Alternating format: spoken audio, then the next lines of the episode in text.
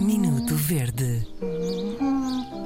No fundo, alertas que não têm necessariamente nada a ver com a vossa vida. Será isso?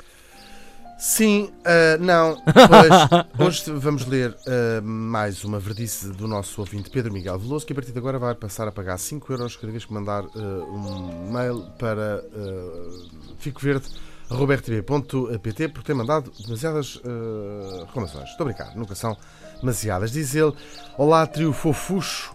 Ai, que E- horror. Pronto, pronto, Miguel. Começou logo Pedro mal. Miguel, antes assim não pode ser. Trio fofucho e pomposo das nossas manhãs. Escrevo não querendo mostrar ser um insatisfeito com a vida, mas tenho uma Nada, verdice nada mais. disso. Esta relativa aos demasiados alertas climatéricos.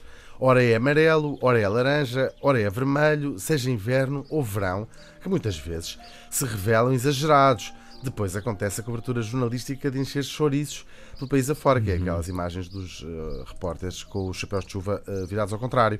Modernices, acho eu, pois quando o tio Antímio de Azevedo, que muitas vezes trazemos aqui à memória, dava a previsão do tempo, o único alerta que fazia era no inverno, amanhã leva o seu chapéu de chuva e gabardine, e no verão proteja-se do sol e hidrate-se. Mais um alerta verde aqui do homem que vos mostra a razão.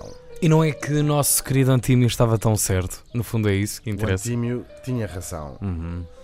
Portanto, vamos deixar de dar eh, alertas e vamos passar a dizer hoje é dia de levarem o chapéu de chuva e a, a gabardine e a galocha e o quispo de plástico. Minuto Verde.